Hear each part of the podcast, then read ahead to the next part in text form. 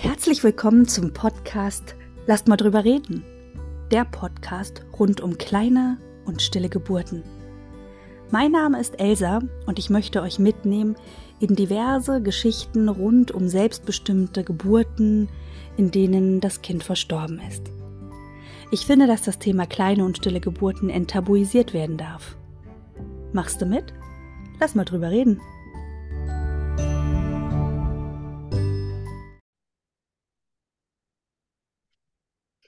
Hallo, liebe HörerInnen. Heute habe ich endlich eine ganz tolle Frau bei mir. Nicht bei mir, sondern mit der habe ich mich getroffen, mit der Johanna. Wir haben es jetzt geschafft, dass wir einen Termin gefunden haben.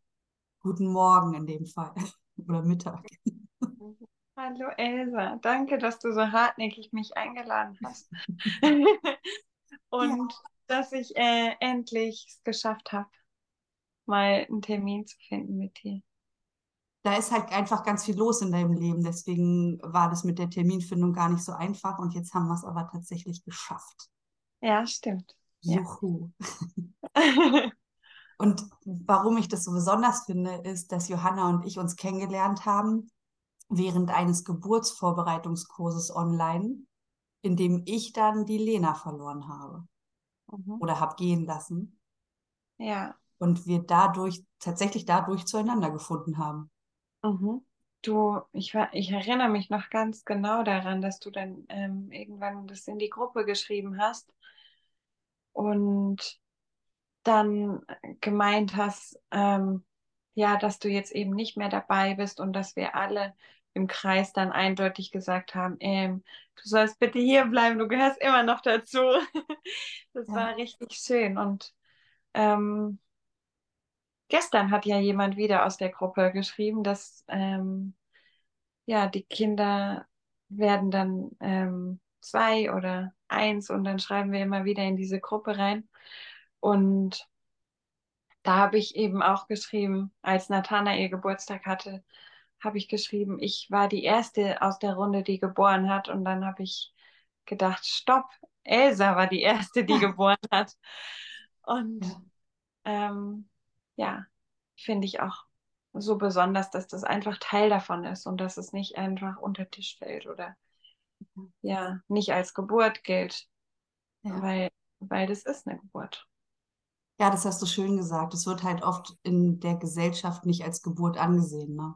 weil es ja. eben eine kleine Geburt ist und vielen, glaube ich, auch gar nicht bewusst ist, wie eine kleine Geburt abläuft, dass du auch Wehen hast, dass du auch gebärst, dass dein Muttermund sich auch öffnet, dass du auch einen Oxytocin-Ausschuss hast und genauso glücklich bist, auch wenn du genauso glücklich nicht, aber dass du auch diesen Oxytocin-Rausch hast, nachdem du dein Kind geboren hast, auch wenn es nicht lebt. Ne?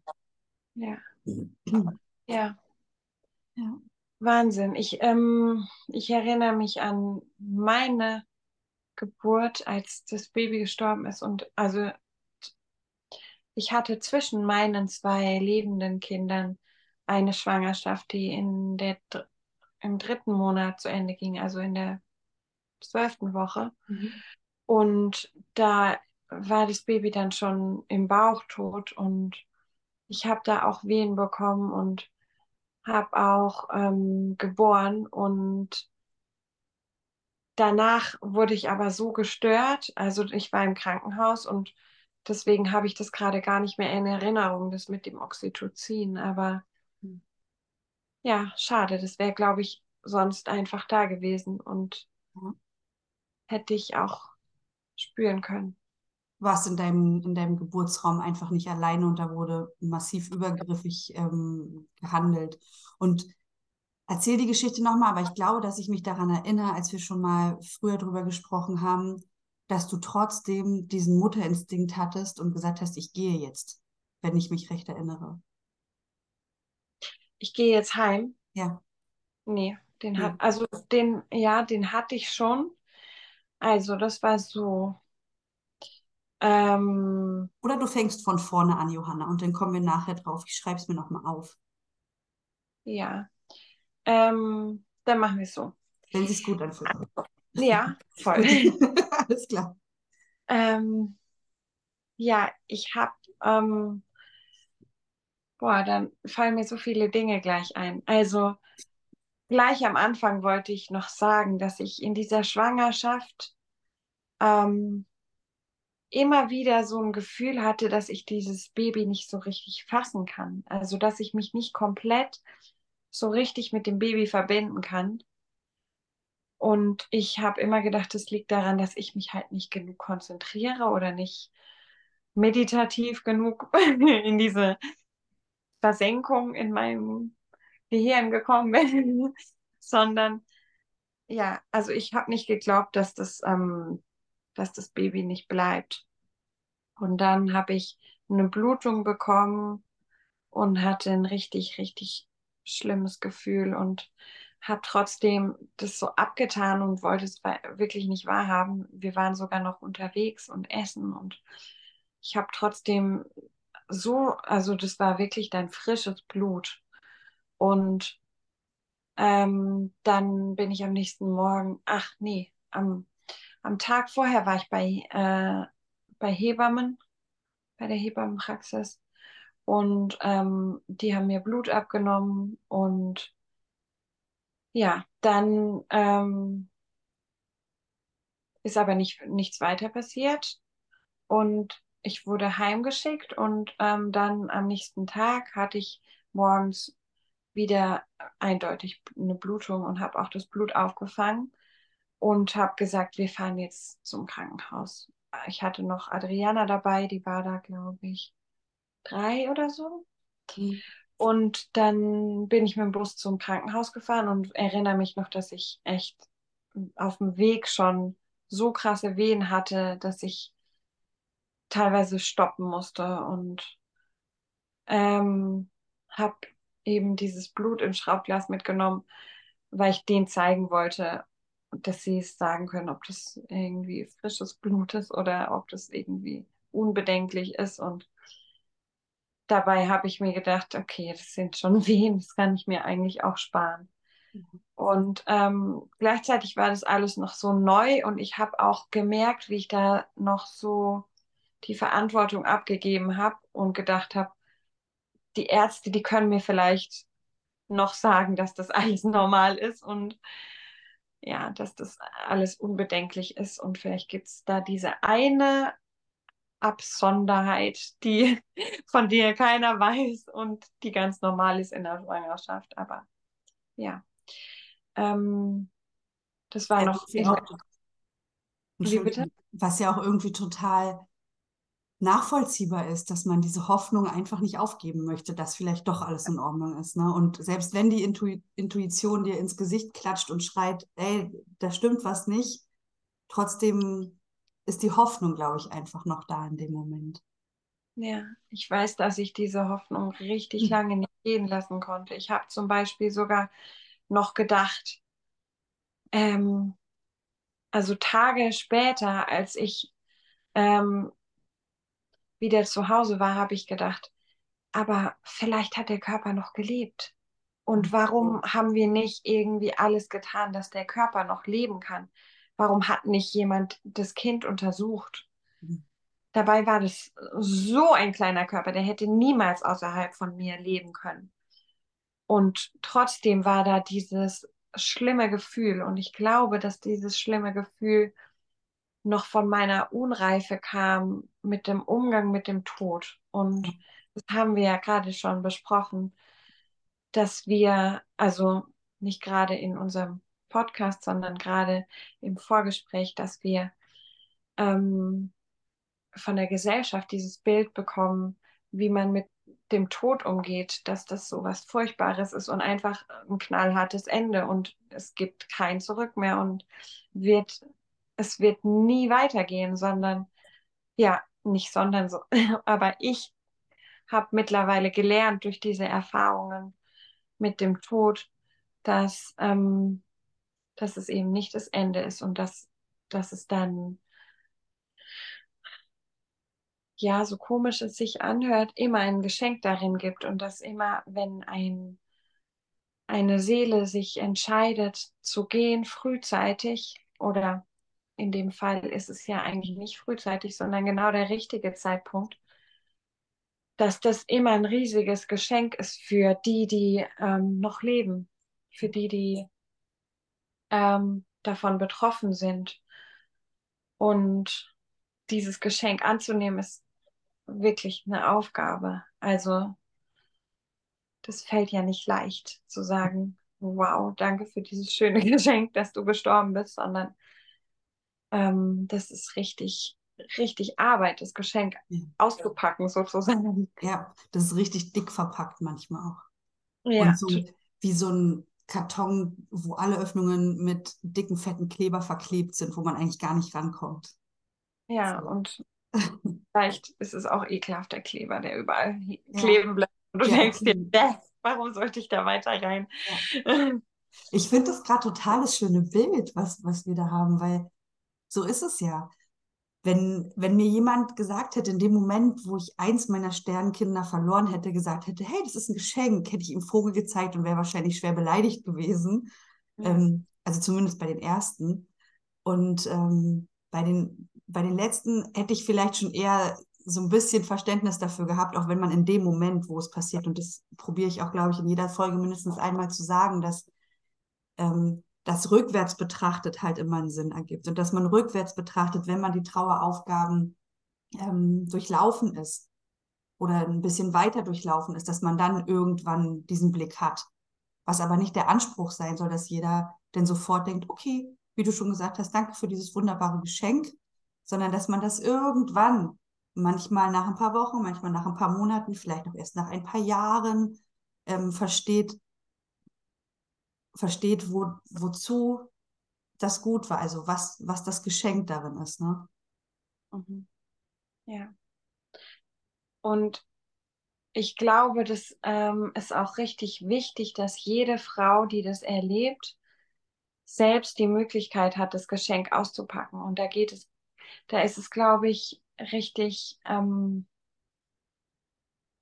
respektvoll und wichtig, eben den Mund zu halten und nicht einer Frau zu sagen, hey, guck mal, was für ein krasses Geschenk, auch wenn ich jetzt zum Beispiel ähm, an dem Punkt bin, an dem ich so schnipsen kann und sagen, wow, der tut, macht mir nichts aus. Also so bin ich nicht, an dem Punkt bin ich nicht, aber selbst wenn ich es wäre, dann ist das, ähm, finde ich, übergriffig. Und ich finde, da gehört der Frau immer der Raum. Und nur wenn sie das auch selbst auspacken kann, ähm, erkennt sie das Geschenk. Ja. Also das muss, das muss wirklich von der Frau selbst ge getan werden oder von der Familie gemeinsam. Ja. Und das Und, ist ja. das, ist, das ist genau das, was du vorhin meintest mit dem Kleber, der an einem kleben bleibt. Das muss die Frau selber machen. Es bringt nichts, wenn jemand anders es auspackt.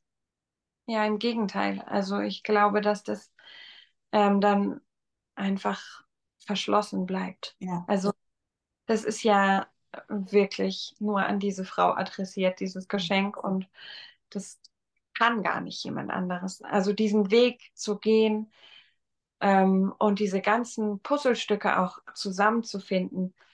Du hast auch so viele ähm, Puzzlestücke immer wieder entdeckt und ich auch. Also ich weiß zum Beispiel jetzt, ähm, warum ich im Krankenhaus war für diese Geburt. Und ähm, bei mir war es so, dass ich ähm, ins Krankenhaus gekommen bin. Das war noch in Corona-Zeiten.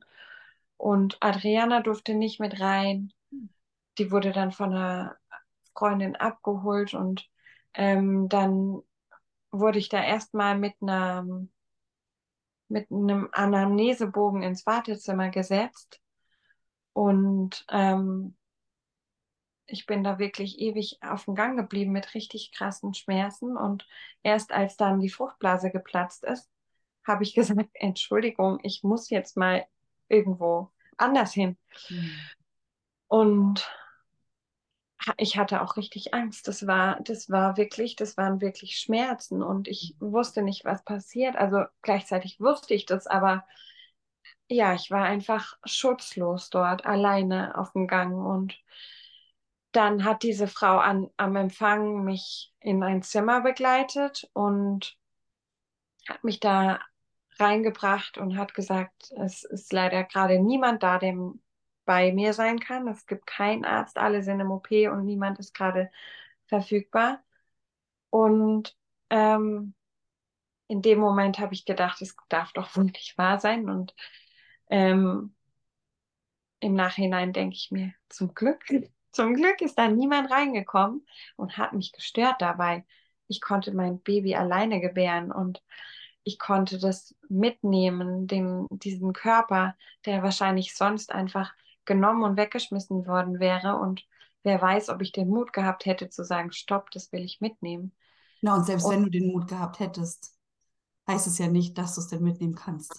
Ne? Also da, da diese, diese Mauer, die einem da so eine statische Mauer, wenn du sagst, ich möchte mein Kind mitnehmen und sie sagen, nee, das muss jetzt aber hier bleiben und dann in so einem Moment nochmal gegen diese statische Mauer zu rennen und nochmal und nochmal, ob ja. du dann in so einem Moment die Kraft für gehabt hättest, ne? Ja. Also ich weiß nicht, ob, also rechtlich gesehen darf natürlich niemand es wegnehmen und ich darf das natürlich mit nach Hause nehmen.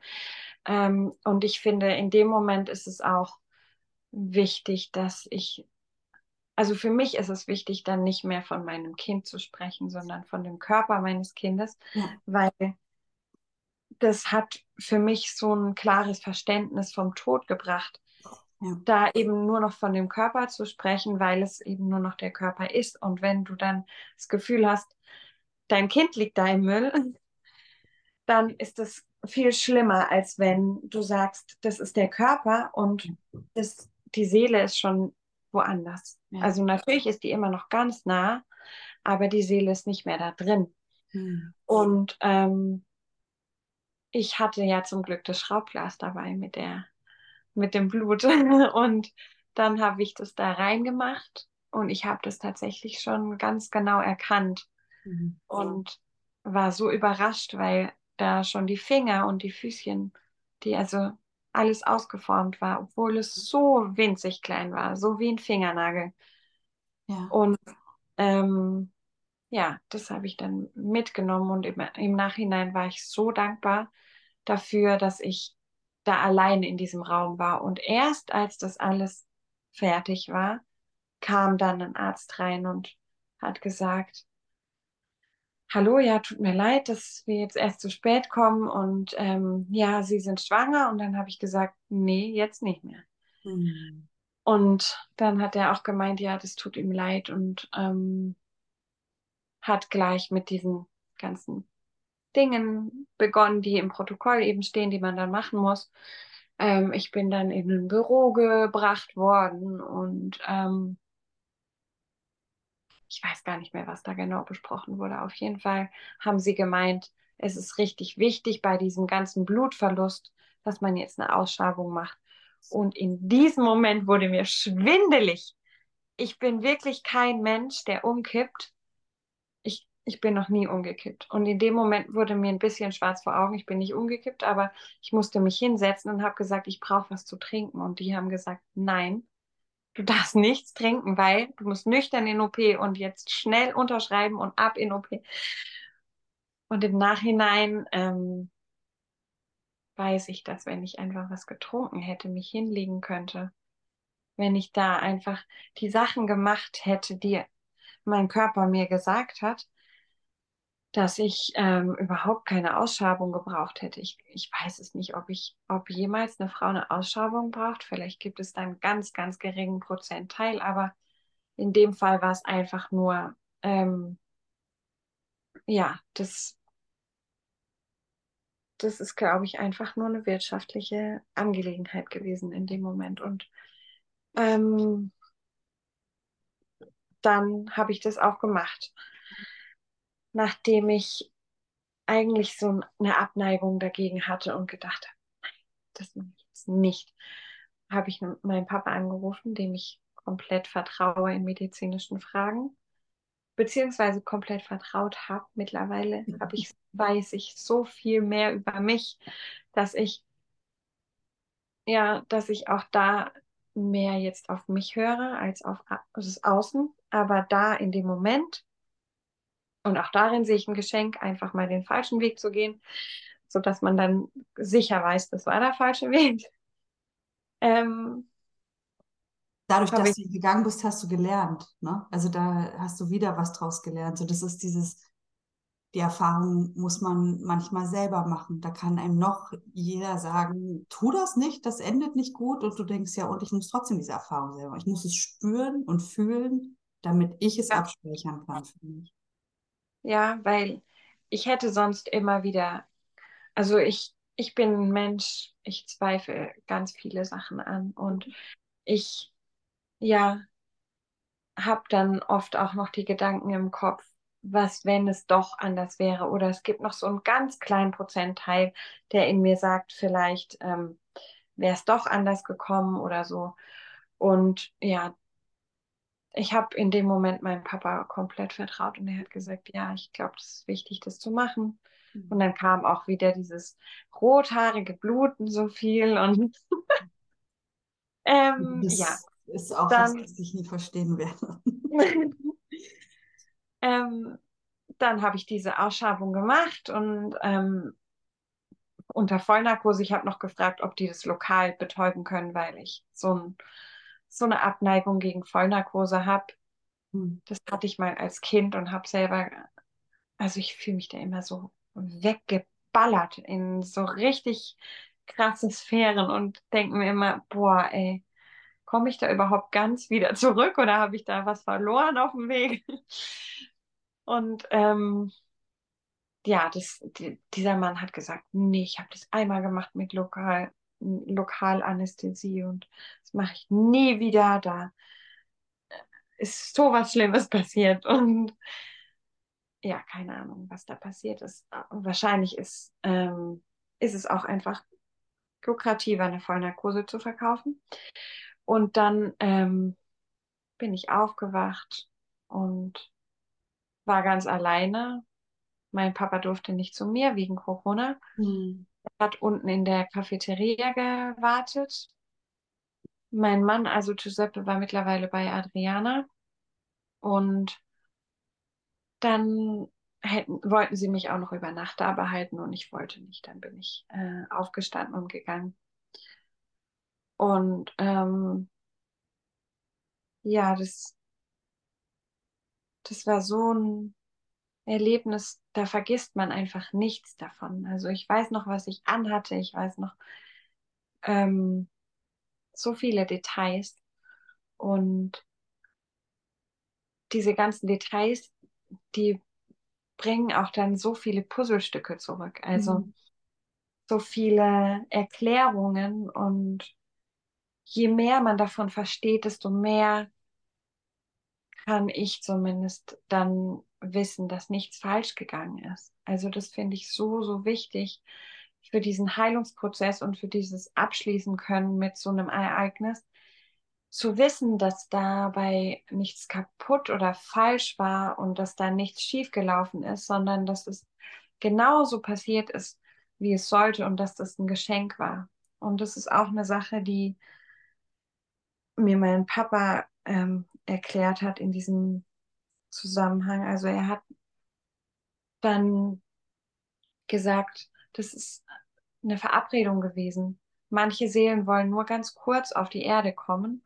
Die wollen einfach nur einmal diese Erfahrung machen und die suchen sich jemanden, die, die Seelen verabreden sich und sagen, hey, bist du bereit, mit mir diese Erfahrung zu machen? Dann kann ich nur ganz kurz kommen und dann bekomme ich die Erfahrung, die ich brauche. Und nur weil meine Seele bereit war, weil ich bereit war, gesagt habe, wir machen das zusammen, konnte diese Seele die Erfahrung machen. Und dadurch ist es ein Geschenk von uns beiden an uns beide gewesen. Und es ist alles aus Liebe passiert. Das hast du mir damals gesagt. Du hast, ähm, und jetzt werde ich gerade voll emotional. Ähm, du hast gesagt, vielleicht kannst du das so ansehen, ähm, dass diese Seele, die bei dir war, in dem Fall meine Lena, ähm, dass die diese Liebe von dir für diesen Moment gebraucht hat, um dann weiterzuziehen. Und so hatte ich das vorher noch nie gesehen und ich weiß, dass ich da total berührt von war und dass dieses Bild was ganz also was mit mir gemacht hat, ähm, zu wissen oder dieses Gefühl zu haben, Lena war bei mir, hat unendlich viel Liebe in diesen paar Wochen bekommen, weil sie natürlich gewünscht, gewollt war und ähm, ja, alles so perfekt zu sein schien. Und ich ihr das Geschenk gegeben habe, dass sie diese Liebe für diese kurze Zeit, ähm, nee, das war so, das war das Geschenk von mir an sie. Und sie hat mir aber auch ein Geschenk gegeben. Sie hat meine Gebärmutter wieder vorbereitet auf neue Dinge, die da kommen werden. Und sie hat mich vorbereitet. Sie ist so diese Botschafterin. Ohne sie würde, würden wir jetzt nicht dieses Gespräch für diesen Podcast hier führen. Ohne sie wäre ich an so vielen Stationen in meinem Leben nicht angekommen danach, weil das einfach nicht passiert wäre. Mhm. Ja. Ja, und ich glaube, dass das auch ähm, vielleicht in der, in der irdischen Welt nicht immer nur diese Liebe ist. Also es kann auch sein, dass das eine Schwangerschaft ist, die wild ist und die voller Zweifel ist und voller Angst. Und dann ähm, ist es trotzdem diese Verabredung, dann ist es trotzdem das, was hm. wir miteinander ausgemacht haben und ist es nicht weniger wert, hm. weil es nicht so schön vollgepackt war mit Liebe wie bei mir und vielleicht auch nicht gewollt war unter. Umständen. Ähm, es ist mehr die Liebe in der übergeordneten ähm, Ebene, zu sagen, ich gehe durch diesen ganzen Scheiß mit dir, obwohl es sich richtig beschissen anfühlt, ähm, irdisch, damit ja wir beide diese Erfahrungen machen und dadurch weiterkommen können. Ja, ja. Und mir kam auch gerade noch der Gedanke, weil ich auch immer mal wieder mit, mit Frauen zu tun habe, die sich bewusst gegen ihr Kind entschieden haben und den Weg gegangen sind, ähm, eine Abtreibung. Ich weiß, dass das Wort nicht, nicht cool ist, mir fällt jetzt aber gerade nicht das Richt, da gibt es ein englisches Wort für, also die bewusste Entscheidung gegen das Kind. Und ähm, das ist auch ein Sternkind. Und äh, da, die beiden hatten auch die Verabredung. Mhm. Und ja. ähm, ich glaube, dass das für viele, und jetzt mache ich hier gerade total das Fass auf, merke ich, aber das ist was, was mir schon länger auf der, auf der Seele brennt, dass diese Eltern auch Sternkindeltern sind und dass diese Eltern sich in diesem Moment bewusst gegen die Schwangerschaft, gegen dieses Kind entschieden haben und trotz alledem ihren Weg gehen, ein Geschenk darin sehen können und auch die Trauer durchleben müssen. Mhm.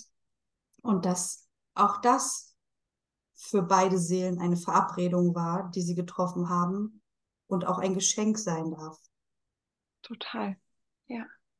Und es ist jetzt viel zu wenig dazu gesagt. Und ich weiß, dass ich da zwei Frauen auf meiner Liste habe, ähm, mit denen ich total gerne drüber reden wollte. Und bisher ist es nicht zustande gekommen, weil sie gesagt haben, es passt nicht rein, weil es um, um den Verlust geht, der nicht gewollt war in dem Podcast. Und mhm. ich denke aber, hey, auch solche Geschichten dürfen wir erzählen. Ja. Und sichtbar machen. Das ist so skurril, dass, ähm, ja, wenn man sagt, ich entscheide mich gegen die Schwangerschaft, dass ich dann nicht traurig sein darf, weil du hast dich ja dagegen entschieden. Hm. Ja, darfst du. Und ich, ich habe auch eine Frau im Kopf. Eine sehr, sehr liebe Freundin, die ähm, diesen Weg gegangen ist und die da auch für mich so ein bisschen eine Vorreiterin ist, weil sie das so klar so klar entschieden hat und ähm, auch einfach so mit so einer Liebe diesen Weg gegangen ist. Und ja, ja. genau deswegen habe ich das, glaube ich, gesagt, weil als du erzählt hast, dass es nicht immer ähm, die Liebe, diese irdische Liebe sein muss, dass ich dachte, auch die Eltern, die sich bewusst gegen ein Kind entschieden, entscheiden, entscheiden das aus Liebe. Mhm, ja in was für einer Art und Weise auch immer. Also ob es jetzt die Liebe zu sich selbst ist, die Liebe zu dem Kind, um zu sagen, gerade gerade passt es hier nicht, ich kann dir nicht das geben, was ich dir gerne geben möchte. Mhm. Oder muss ja. ich mal da muss ich mal eine Ausnahme für machen. Ich merke, dass das immer mehr in mir brodelt und ja. jetzt habe ich gerade so den, den Mut in Anführungsstrichen gefasst, das mal anzusprechen. Ja, wie schön. Ja. Danke für deinen Mutausbruch. ja, tatsächlich. Weil es ist schon, das ist schon ein, so ein triggerndes Thema, ne? Total. Und ich glaube, dass das total hilft, das anzusprechen, weil ich spüre selber, dass ich da auch noch nicht ganz sicher bin. Einfach dadurch, dass es selten zur Sprache kommt und damit abgedeckelt wird, dass du dich halt entscheiden kannst. Und wenn du dich dagegen entscheidest, dann ist es so und dann wein aber auch nicht. Heul nicht rum. Ja. Ja, das ist jetzt für mich gerade total schwer, hier einen Cut zu machen, aber wir machen hier einen Cut und ich, und ich habe das auf meiner Agenda, um jetzt mal richtig klug zu klingen.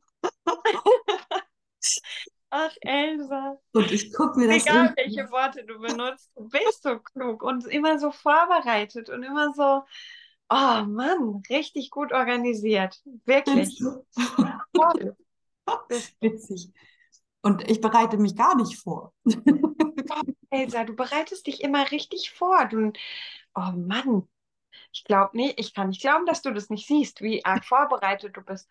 Du, ähm, also ich erinnere mich jetzt nicht an eine bestimmte Situation, aber ich weiß, dass du manchmal vor Dingen so extra nochmal nachguckst, wie zum Beispiel in deinen Tagebüchern, wie da Erfahrungen waren und solche Dinge, dass du alleine dich mental vorbereitest, dass du überlegst, okay, wie könnte das ablaufen? Das ist auch eine Vorbereitung. Ja. Ja. ja. Ich habe im, im Kopf eine andere Vorbereitung als du. Dadurch sage ich, dass ich mich nicht vorbereite, weil ich mich auf dieses Gespräch an sich natürlich vorbereite, indem wir dieses Zoom-Meeting ausmachen, ich das plane in den Kalender, ich räuchere vorher immer. Also das sind schon Vorbereitungen und auch irgendwie so ein Ritual, was dazu gehört. Aber auf dieses Gespräch an sich bereite ich mich wenig vor, weil jetzt kriegen alle anderen noch einen Einblick, wie das überhaupt passiert. Ja, weil ähm, ich diesen Fluss vom Gespräch viel schöner finde. Ich ja. habe, ähm, als ich im April diesen Jahres, also April 23, die ähm, Themenwochen auf Instagram hatte, da hatte ich ähm, tatsächlich eine Liste mit Fragen, die ich jeder Frau stellen wollte, damit oh, so der rote Faden drin ist und alle Themen bei jeder Frau abgedeckt werden. Und ich habe den auch witzigerweise immer neben mir liegen, aber ich gucke da gar nicht mehr drauf, weil das ist so im, im, im Fluss des Gesprächs. Und manchmal geht man auch wie heute zum Beispiel total weg von dem eigentlichen Thema, was wir haben und öffnet sich so groß und kommt ja. dann aber halt auch wieder zurück. Ja. So, weil ja. das ist viel wichtiger, finde ich, dem, dem Gespräch so eine Offenheit zu lassen, zu gucken, was ja. kommt da und dem auch Raum zu geben. Ja. ja. Und um diesen Raum jetzt, um diesen roten Faden in unserem Fall wieder zu finden, wir waren, deswegen mache ich mir nämlich immer Notizen. wir waren jetzt ähm, dabei stehen geblieben, dass du gesagt hast, du bist dann in der Klinik wach geworden und hast im Nachhinein auch so Puzzlestücke für dich finden können, so kleine Details, die dir dann ähm, wichtig waren und dass du eigentlich noch über Nacht da bleiben solltest und dich aber dann dagegen entschieden hast, da zu bleiben. Mhm. Also ähm, zwei Dinge, die mir noch einfallen, die mein Mann entdeckt hat ja. zwei Puzzlestücke, waren, als wir wieder schwanger waren. Ähm, das war Nathanael im Bauch und ähm, da habe ich gemerkt, wie sehr ich ähm, aus dem System raus will und nicht mehr eine Geburt im Krankenhaus, geschweige denn, ja, ich habe sogar angezweifelt, ob ich die Hausgeburtshebammen, die wir extra ähm, engagiert haben, ob ich die einfach nicht mehr dabei haben möchte. Und ähm, als wir da so überlegt haben, was für Ängste hochkommen, ist Giuseppe aufgefallen, bei der letzten Geburt, also bei der Sternchengeburt, war das so, wir sind ins Krankenhaus gegangen, wir haben die Hebammen kontaktiert und es hat nicht dazu geführt, dass was sich geändert hat. Ja. Und das fand ich so befreiend und so besonders nochmal zu sehen, dass ähm, Krankenhaus nicht gleich Sicherheit ist und ähm, Fachpersonal in Anführungsstrichen nicht gleich ähm, ja adäquate Behandlung ist. Ja. Und das ist einfach ein riesen, riesen, riesen Geschenk, was ich sonst, also so wie mich diese Erfahrung auf die nächste Geburt vorbereitet hat, das hätte ich niemals anders machen können in dieser, mhm. ja, in dieser Dimension. Und das ist das Geschenk, was dahinter lag. Und das war wirklich auch Arbeit, es aufzudecken, aber ähm, es war auch einfach eine wunderschöne Erfahrung, die eben Giuseppe und mich auch so zusammengeschweißt hat. In der Zeit war er so unglaublich für mich da. Das war, ich habe mich so gut und aufgehoben gefühlt. Das war richtig, richtig schön. Immer wenn mir die Emotionen wieder hochgekommen sind ähm, und mir die Tränen runtergelaufen sind, war ich sofort aufgefangen von ihm. Das war mhm. einfach richtig, richtig schön. Wie schön. Ja. Das ist so wichtig und das haben so viele Menschen nicht, dass ein System um sie herum ist, was auffangen kann, emotional auffangen kann, was, ähm, was halt auch oft so Thema ist, dass ähm, die Männer auf eine andere Art und Weise trauern, was ich nicht verallgemeinern möchte, aber bei vielen ist es so, dass die Männer anders trauern und dass du von Giuseppe da so schön aufgefangen wurdest in dem Moment. Das ist ein schöner Halt, so ein Rahmen, den man da bekommt. Ja. Ja, das, das war wirklich besonders. Und wir haben dann auch, ähm, also ich habe das Blut und den Körper mit nach Hause genommen in dem Schraubglas. Mhm. Das ähm, war mir so wichtig, das mitzunehmen. Und dann habe ich überlegt, ob ich eine Beerdigung mache. Mhm.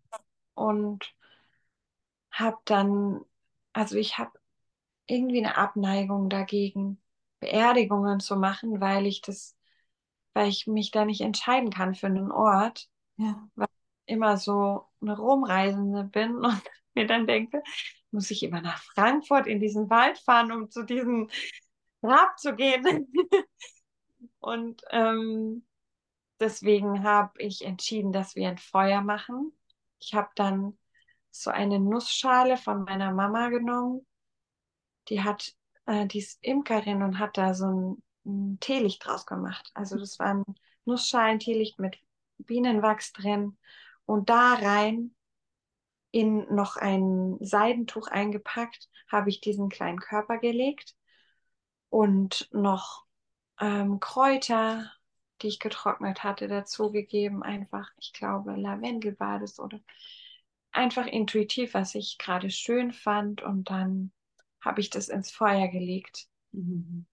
Und mh, mm, die Asche habe ich dann später auf Pflanzen verteilt. Mhm. Und mit den Pflanzen habe ich dann mir so ein, also ich habe das auf, Lave auf eine, Lavendelpflanze gelegt und diese Pflanze habe ich dann gepflückt und ähm, so ein, so ein auf Englisch heißt es Wreath. Ich weiß nicht, wie das heißt. So du hast den Lavendel getrocknet und den, den ich sehe das, ich sehe tatsächlich den, den Kranz in Anführungsstrichen vor mir. ja, einen Kranz habe ich gemacht damit. Und ähm, der, den habe ich immer noch. Also das ist immer noch in unserem alten Garten in Frankfurt. Und jedes Mal, wenn ich an diesem Lavendelbusch vorbeifahre, denke ich mir, ich rupfe mir noch mal was ab. So schön. Ja. Es ist so schön und es ist so wichtig, so ähm, ein Ritual zu finden, um, ähm, um so Abschied zu nehmen, um loszulassen auch so, ne? Ich habe das nicht direkt gemacht. Also dieses Ritual mit dem Feuer, das haben wir gleich gemacht, aber ähm, dann hatte ich nichts, was ich haben kann, weißt du, was ich überall hin mitnehmen kann. Und dann habe ich mit einer, mit einer Frau drüber gesprochen, die hat gesagt, ja, hast du irgendwas, was du nehmen kannst, was du überall ja. mit dir tragen kannst? Und dann habe ich im Nachhinein noch diesen Kranz gemacht. Also ich bin dann tatsächlich extra nochmal nach Frankfurt in den Garten, der gar nicht mehr uns gehört hat und habe mit der Schere da, also ich habe extra gefragt, ob ich da ein paar Sachen ab, Wie du das extra noch betonst. Ich habe gefragt, ob ich da noch was abnehmen darf. Ja, ähm, kennen der Nachbarschaft, die wundern sich dann. Hä, warum geht die wieder in den alten Garten? also, ja, ich, ähm, ich will das extra betonen, weil ähm, ich weiß, dass vielleicht auch andere Frauen da nicht so gut ähm, organisiert sind oder dass in so einem Trauerprozess es drüber und drunter geht und man dann nicht die Ruhe hat, an alles zu denken. Und deswegen finde ich das wichtig zu sagen, man kann es auch im Nachhinein noch machen und ist nichts verloren und man muss da nicht denken, dass man was falsch gemacht hat. Ja. Ja. Und du kannst, ähm, war das eine Walnussschale, die du hattest? Ja. Ja. Ich habe habe das vor mir gesehen. Wir haben da auch schon mal so Bienenwachskerzen draus gemacht. Mhm. Und ähm, ich switch mal ganz kurz zu mir, mhm. auch wenn ich das irgendwie ein bisschen unpassend finde, aber es passt in dem Fall gerade, weil ähm, zu, dem, zu dem Thema, dass man nicht sofort was machen muss. Wir haben unsere Lena ja damals, ich hab, bin nach der Geburt, glaube ich, eine halbe Stunde später im Wald gewesen und wir haben sie sofort vergraben, ähm, beerdigt. Und das war alles schön. Und irgendwann dachte ich, ja, jetzt liegt da aber nur Lena. Was ist denn mit den anderen drei Geschwistern? Die, die sind irgendwie nirgends so. Also irgendwann ähm, gab es dann tatsächlich von, dem, von der Klinik, in der ich unser letztes Sternkind geboren habe, eine Beerdigung. Aber das ist ganz so anders in Berlin und irgendwie gehören die für mich so zusammen, diese vier Kinder. Oder die eine Seele, die viermal kam, man weiß es nicht. Ähm, und dann habe ich Walnussschalen genommen, die ähm, unser Sohn vorher angemalt hatte. Und nie ist mit diesem, mit dieser Grabstelle im Wald irgendwas passiert. Nie wurde das, wurde es ausgebuddelt, obwohl wir gesehen haben, dass wir ähm, in diesem Wald, wo wir sie beerdigt haben, an, einer, an einem Pfad von wahrscheinlich Rehen waren, weil die Füße im, zu jeder Jahreszeit die Fußspuren zu sehen waren und auch so ein Trampelpfad war. Nie ist was passiert und seitdem wir uns dazu entschieden haben, für jedes Sternchen noch eine Walnussschale dazu zu packen, wurde dieses Grab immer wieder aufgedeckt. Ah, also als wenn da die Eichhörnchen vermutlich denken, oh, da ist noch eine Nuss, da können wir noch ein bisschen graben. So. Ja, ja. Und das war dann jedes Mal, und das war für mich das allererste Mal ein riesengroßer Schock, weil diese kleine Holzschatulle, wo wir Lena auch auf Lavendel und Mondstein ähm, beerdigt haben, offen da lag und ihr Körper nicht mehr da drin war.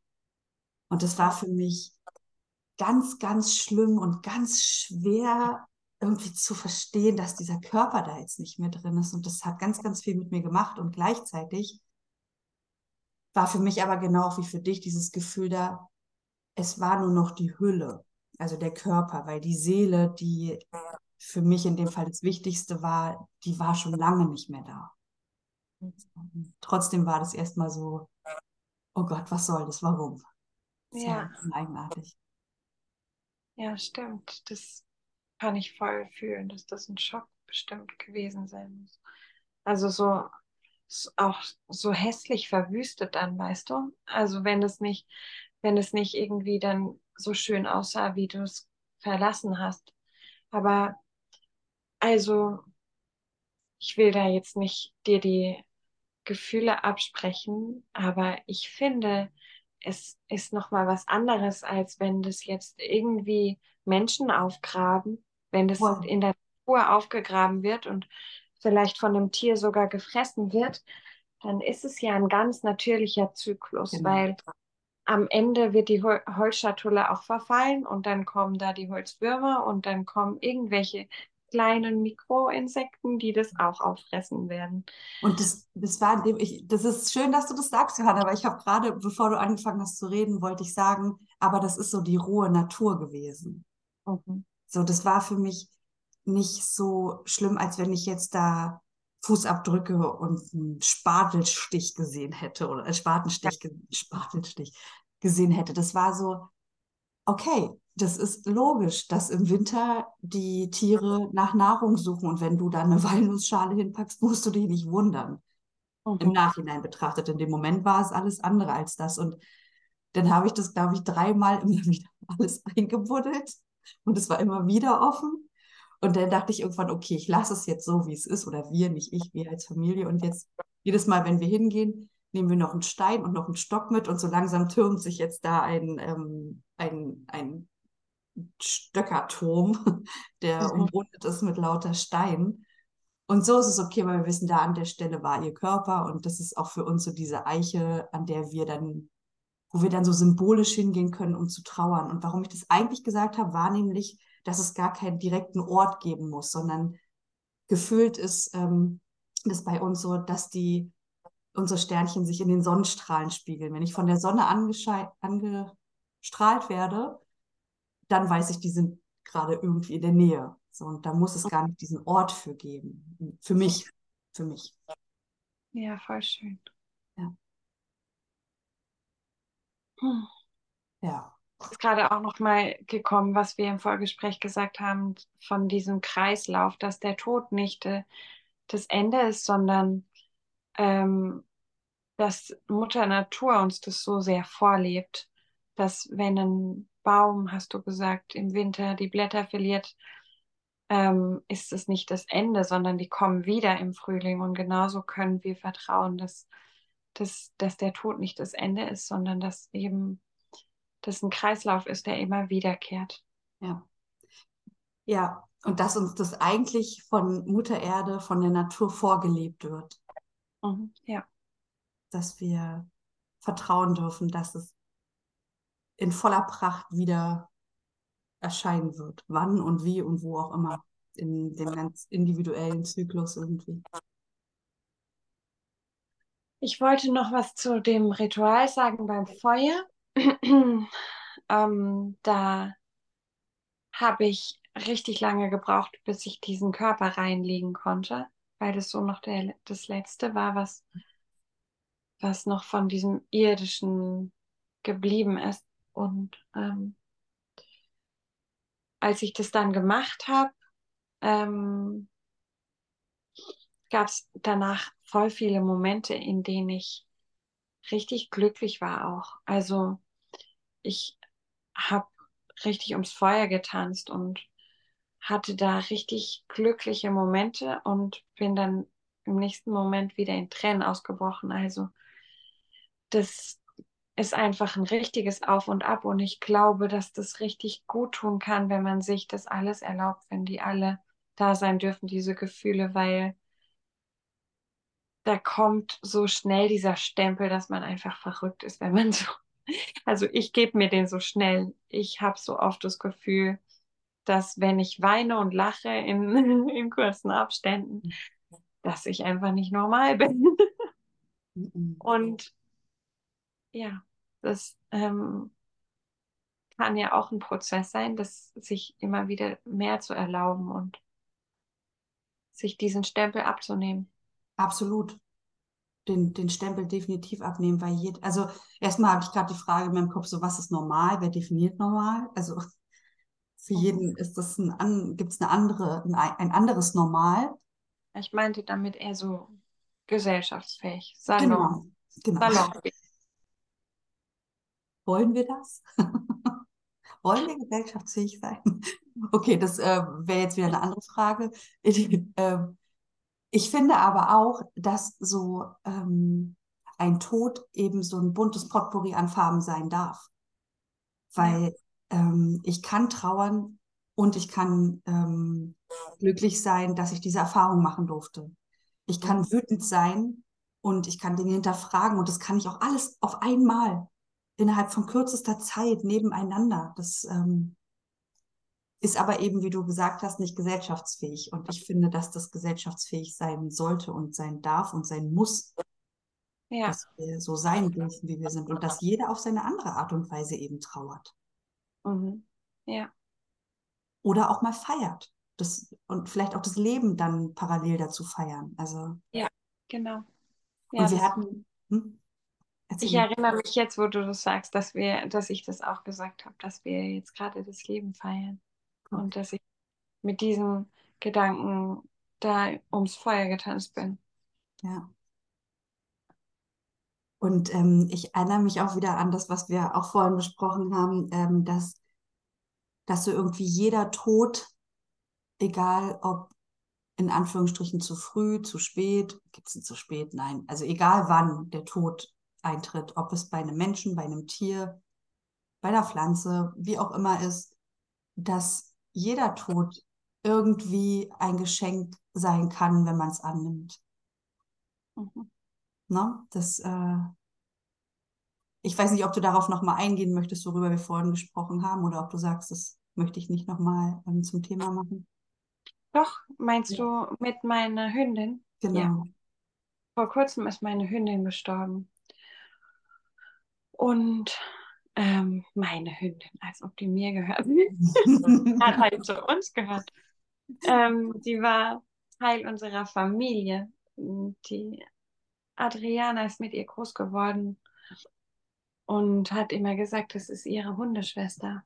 Und die war auch ihre Hundeschwester, die war einfach die treueste, wirklich. Und es ist so, so schmerzhaft, dass sie jetzt gestorben ist. Und gleichzeitig ähm, habe ich immer gesucht, was war denn der Grund, warum ist sie jetzt schon gestorben? Und warum hat sie nicht noch ganz viele Jahre glücklich mit uns gelebt? Und ähm, gerade in der letzten Zeit habe ich so viel von ihr gelernt und deswegen konnte ich es umso weniger verstehen, weil ich gerade so dabei war, ähm, das so richtig auszukosten, unsere Beziehung und so richtig verbunden war mit ihr. Und ich wollte das gerne noch viel länger spüren und viel länger noch mit ihr ähm, so verbunden sein und von ihr lernen. Und ähm, dann haben wir gerade im Vorgespräch darüber gesprochen und du hast irgendwas gesagt, was mir dann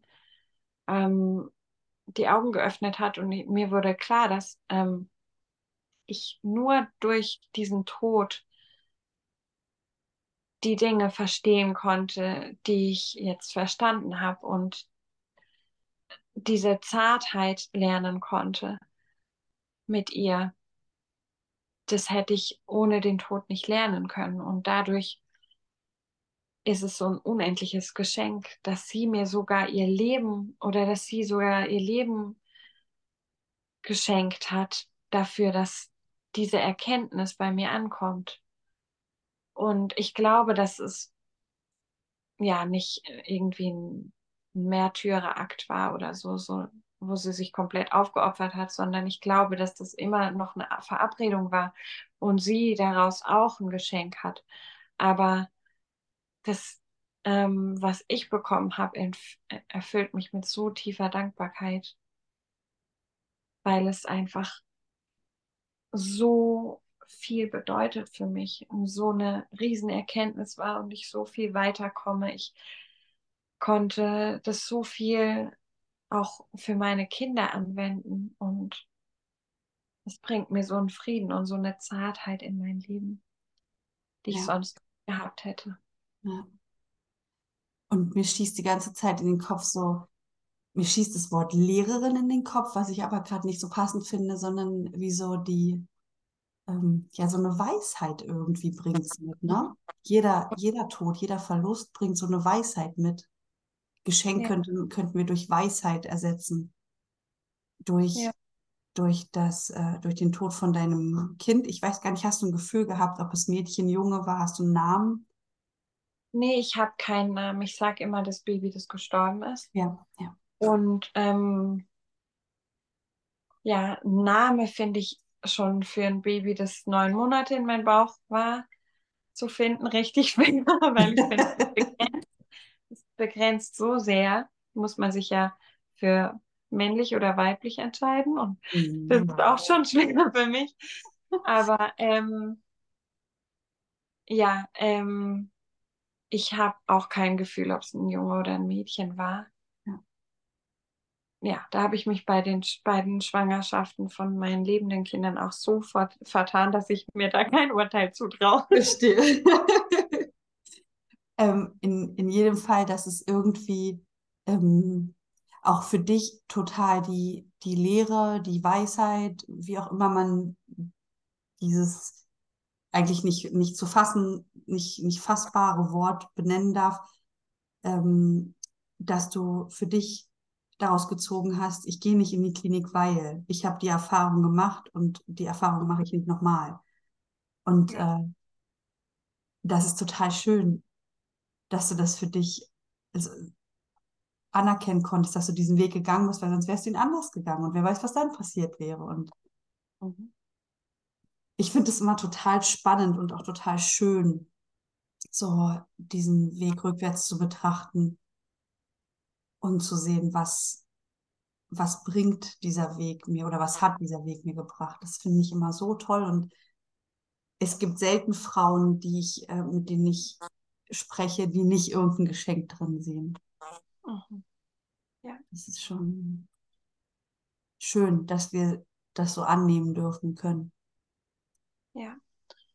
Also der Tod ist ja ist so ein Portal in die übergeordnete Ebene, finde ich. Und da dadurch gibt es einfach immer die Möglichkeit, dass da, wenn da ein Portal offen ist, dass da ganz viel durchkommt und ganz viel Weisheit reinkommt. Ja. Und ähm, dass da auch das ganze Irdische, die ganzen Missverständnisse, das Ganze, was ähm, ja, was eigentlich auf dieser übergeordneten Ebene gar nicht da ist, dass das dann wegfällt. Und ja. das habe ich auch mit meiner Oma erlebt, die Anfang dieses Jahres gestorben ist. Ich habe mit ihr jetzt so eine enge und unverfälschte Beziehung, die ist einfach immer für mich da, ohne diese klugen Ratschläge, die ich nicht hören wollte und ohne diese Missverständnisse, die man einfach hat in, auf der irdischen Ebene. Das geht ja gar nicht anders. So. Und vielleicht ist es ja auch eine Chance, das zu umarmen dann mal irgendwann und zu sagen, ja, hier ist es einfach manchmal so richtig nervig verstrickt und Gott, wie schön, mhm.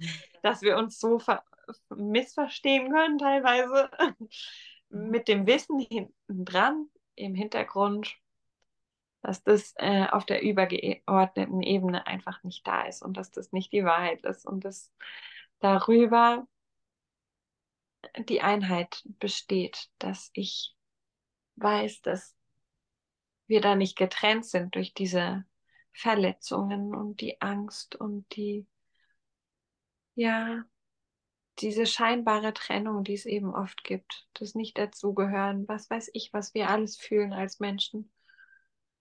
Oben drüber ist es die Einheit.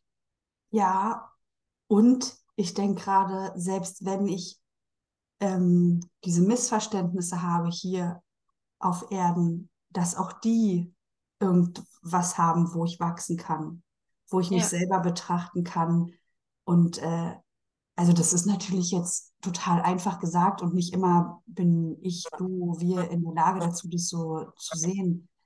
Mhm. Und so Konflikte machen einen auch so emotional und so wütend. Und man denkt, warum verstehen die das nicht? Und auf beiden Seiten passiert ja irgendwas. Unbewusst, bewusst sind das alles Momente, die uns auch wachsen lassen, die uns wieder was verstehen lassen, die uns reflektieren lassen im besten Fall, dass, dass wir das auch bewusst reflektieren können. Ne? Ja, ja, ja. Und dann gibt es eben noch die Ebene darüber, die nicht irdischen. Ja, das, das ist einfach schön, zwischen diesen Ebenen so ein bisschen hin und her zu switchen und beide zu kennen und ja, die ähm, Spielregeln sozusagen in beiden Ebenen zu, zu wissen. Also die Spielregel hier ist das Schöne daran ist, wir haben Körper, wir können uns anfassen, wir ähm, können uns gegenseitig in den Arm nehmen und übergeordnet gibt es den Körper nicht mehr, aber dafür gibt es auch nicht mehr den Streit und die Missverständnisse. Ja. ja. Und mir kommt gerade noch der Gedanke, und auch in meinem Körper muss es aber gar nicht immer schön sein. Dass ich nicht, ja. ähm, also diesen, diesen Körper auch anzunehmen und dass, ähm, Gefühl, angefasst zu werden, anzunehmen, ist ja auch wieder total die Challenge, sich selbst Ja. zu lieben, sich selbst auch anzufassen. Ich wollte gerade nur die zwei positiven Dinge, die mir in den Kopf kommen, Ja. von beiden Seiten. Und dann gibt es natürlich auch die negativen. Die negativen sind auch genau das Gleiche vielleicht, dass man hier kein, dass man hier einen Körper hat, den man voll oder der krank ist, der wehtut, der ähm, vielleicht sich nicht bewegen lässt. Und ähm, oben auf der übergeordneten Ebene ist auch das Negative, dass man keinen Körper hat, weil das einen wirklich manchmal zum Verzweifeln bringt, dass man diese kleinen Händchen nicht mehr anfassen kann. Ja. Nie im Leben mehr. Ja. Nie wieder kann ich das weiche Fell von meiner Hündin streicheln. Nie, nie wieder. Das, das ist manchmal wirklich zum Verzweifeln. Und gleichzeitig ist es so trostspendend, ähm, zu wissen, dass das eben verschiedene Ebenen sind und dass das dass sozusagen nichts verloren geht, sondern nur die Form ändert. Was für ein schönes Ende, denke ich gerade. ja. Es ändert sich, es verändert sich nur die Form. Das ist schön. Ja, danke, Johanna. Danke dir, Elsa, dass ich da sein durfte. Gerne. Für das schöne Gespräch mit dir. Fühlt sich das für dich jetzt auch rund an? Voll, ja, total. Dann können wir an dieser Stelle uns verabschieden von den Zuhörenden. Danke an euch, dass ihr bis dahin zugehört habt. Und ich hoffe, dass ihr ähm, was mitgenommen habt, das euch berührt hat. Ich werde in dieser Folge, glaube ich, einen Fragesticker machen. So, ähm, was bewegt euch noch? Ich könnte mir vorstellen, dass es da Themen gibt, die triggern und die bewegen und dann können wir darüber auch nach dieser Sendung einfach noch in den Austausch gehen. Okay. Also dann euch allen noch einen schönen Tag und auf Wiederhören. Bis bald. Tschüss. Tschüss.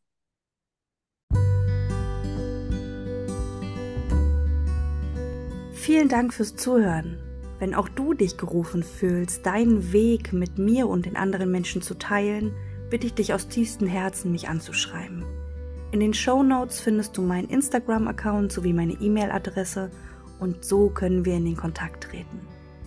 Ich bin mir sicher, dass auch deine Geschichte anderen Frauen bei ihrem eigenen Weg für eine selbstbestimmte, stille und kleine Geburt helfen kann. Frei nach dem Motto, lasst mal drüber reden.